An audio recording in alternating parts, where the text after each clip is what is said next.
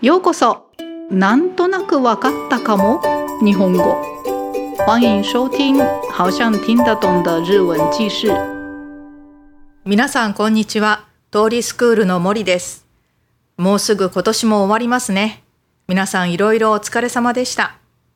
今日は去年ぐらいかなに知った椎茸占いをご紹介します。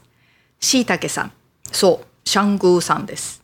という方の星占いなんですが、表現がユニークで読んでいて楽しいです。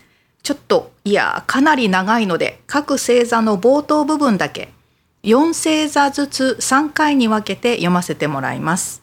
少し短くしてありますので、興味を持たれた方はぜひネットで検索して読んでください。長くなりますので質問はありません。抽象的でちょっと難しいかもしれませんが、単語メモを参考にして聞いてください。では始めます。しいたけ占い2022年上半期。お羊座。2022年上半期のお羊座は主役の期間を表す金色が出ています。具体的には2019年からの時間なのですが2022年を迎えるまでのあなたは人生の中でもこれ以上ないぐらいの下積みをしてきたところがあります。自分の弱点にも今の自分に足りないところは何かと淡々と向き合い孤独を感じた時にもいややるよと自分に喝を入れて奮闘してきた。そして2022年上半期ピカピカの王冠をかぶったあなたが帰ってくるのです。さあ私が帰ってきたよ。一緒に遊ぼう。と一気にお触れを出す。新しい自分を発表していきます。再会や出会いを喜びます。もう遠慮なんかしない。と言って止まった運命を再び動かしていくのです。お牛座。2022年上半期のお牛座は落ち着きとバタバタの競争曲。の茶色が出ています。2022年の上半期の大牛座は控えめに言って爆発していきます。はいはいやっちゃうと言って多少強引になってもいろいろな課題を片付けていく。バタバタとした日常の中でいつの間にか幸運があなたの部屋の中に来ちゃったと言って住み着いていたりするのです。この時期のあなたは今までのあなたと全然違うのです。挑戦してきたことも一段落ついてきた。どっしりと腰を据えて全く新しい自分にチャレンジしていきたい。とやりたかったことにチャレンジしていくのです。落ち着く時間とバタバタの時間が交互にそれぞれの音を鳴らしていく楽しい時間になっていきます。双子座2022年上半期の双子座はこの時が来ましたかを表す茶色が出ていました。他の人たちと違って2022年上半期の双子座が特殊なところは欲しいものを手に入れていくための足場が完全に出来上がっているのです。足場というのは自分で磨いてきたスキルであったり周りからの信用であったりあとあなた自身の勝負感とか展望の予測能力なんかもあるいろいろなことをお手伝いでやってきたり経験値を積んできたりした人がいよいよ自分のやりたいことを絞り〇〇やとして旗揚げしていくようなそんな独立独歩で自分の人生を作っていくという姿勢も強く出ていきます。蟹座2022年上半期の蟹座は改革の真っ只中を表す黄色が出ています。2022年になって自分を振り返った時にあなたがまず感じることはあ私性格変わったかもなのです。良いか悪いかは別として以前のあなたよりももっとこれはいるこれはいらんとか大切にしたいものや時間そうでもないものがはっきりした。以前の自分だったらもっと驚いたり怒ったりして聞いた話もじゃあどうしていこうかと冷静に聞いていられる。全体的にすっきりしてきた。そんなあなたにこれから先どうしていきたいですかと誰かが聞いても正直現状で頑張ってきたこと以外何をしていったらよいのかまだわからないと答えると思います。それだけこれまでが怒涛だったから。世間の状態も怒涛だったけどここまでの10年あなたは結構なハイスピードで駆け抜けました。その2つがあまりにも凄まじかったから少しふぬけみたいになっているカニ座もいます。でも大丈夫。あなたはすでに改革の真っ只中にいます。2022年上半期の中心テーマは再び座長になりやりたいことに向かって周りを引っ張っていく。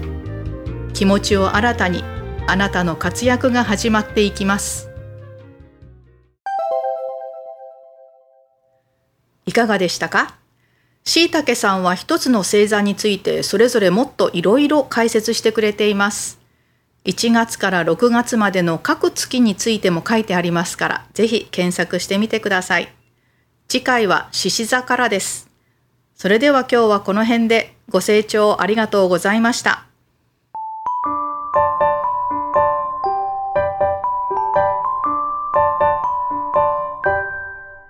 那么接下来是这个内容的简单的解说，已经听得懂的人就不用再听了哦。じゃあ始めます。はい、それではちょっと解説してみます。まず、首先是母羊座、お羊座です。我一直是在诶，西大概上哇，每一个好像是算出来的时候，他就看到一个代表性的颜色。然后母羊座的话，他是看到一个代表主角回来了的意思的金色啊。他的意思就是说，他说母羊座是二零一九年到二零二二年，他就这个母羊座的人是在这个。人生の中でもこれ以上ないぐらいの下積みをしてきたところがあります。下積み就是台面下的努力です。就是在最低层的地方就也没有被人家看到，就是一直努力的意思。那这个二零一九到二零二二年，母羊座的人就是人生中也从来没有这么努力过的努力的样子。然后就对面对自己的弱点的时候，也是就很冷静的面对。然后感到孤独的时候，还是要要溜，还是不行，我要继续做努力。就这样，自分に活を入れて，就打起自己精神来，然后就奋斗奋斗してきた。然后就二零二二年的上半年，ピカピカの王冠をかぶったあなたが帰ってくるのです。就是带着发上啊，なんだ发发光。 亮晶晶的王冠，带着亮晶晶的王冠的你回来了。然后他就说：“大家一起来一起玩吧。”然后就展现新的自己，然后就很开心见到老朋友、新朋友。然后就原本停顿的命运又开始转动，好像是这样。はいはい次はお牛座 金牛座。金牛座二零二二年上半年的金牛座是落ち着きとバタバタの競争曲の茶色が出ています。就他七大さん看到了稳定和忙碌的协奏曲的咖啡师。那二零二二年上半年的金牛座是稍微婉转一点说，控えめに言って爆発していきます。稍微婉转一点说，いえ你会爆发。はいはいやっちゃうと言って。就说好好让我来，然后就就算稍微强势一点，也是也能解决各种问题。就很忙碌的生活中，也是いつの間にか幸運があなたの部屋の中に来ちゃったと言って住み着いていたりするのです。就是不知不觉幸运就来到你的房间，说我来了，就不知不觉就住住已经住在你的房间了。 この時期のあなたは今までのあなたと全然違うのです。这个时候的你跟之前的你完全不一样。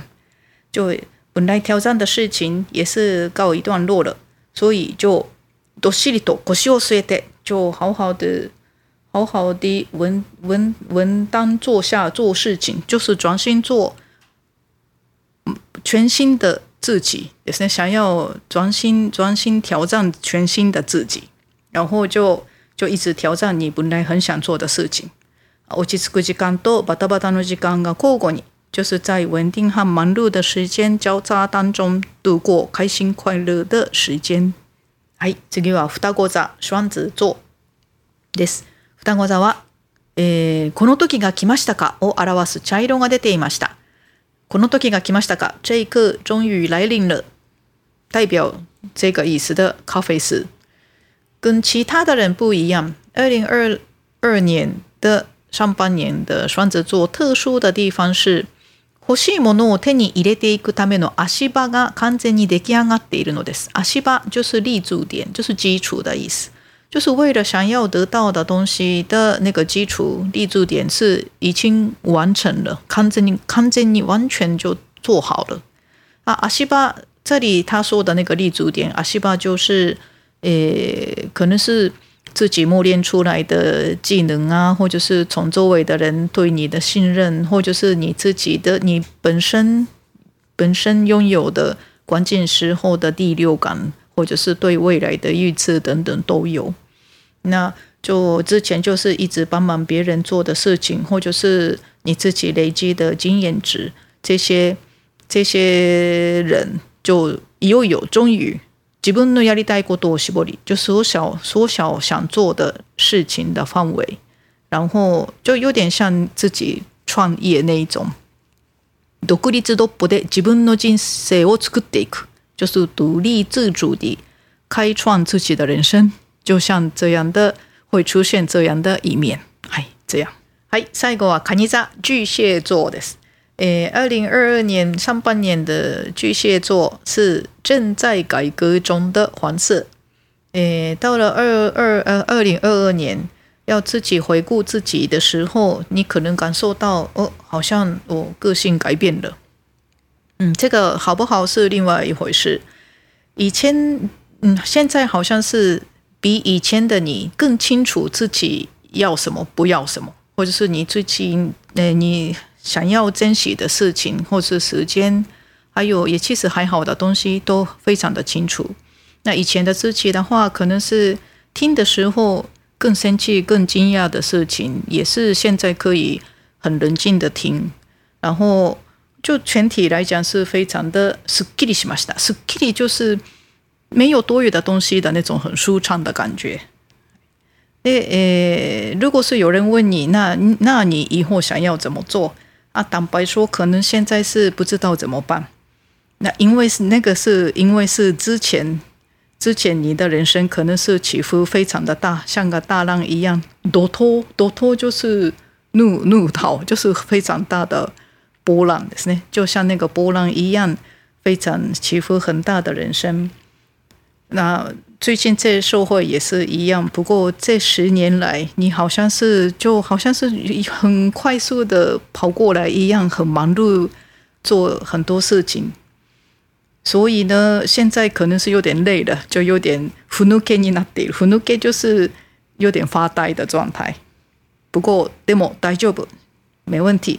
あなたはすでに改革の真っ只中にいます。你已经在改革改革当中了。 而二零二二年上半年的主要主题就是重新当领领导者，然后就向着目标带领周围的人。気持ちを新たにあなたの活躍が始まっていきます。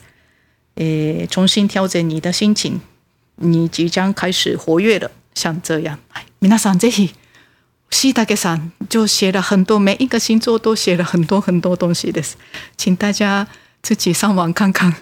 はい、では終わります。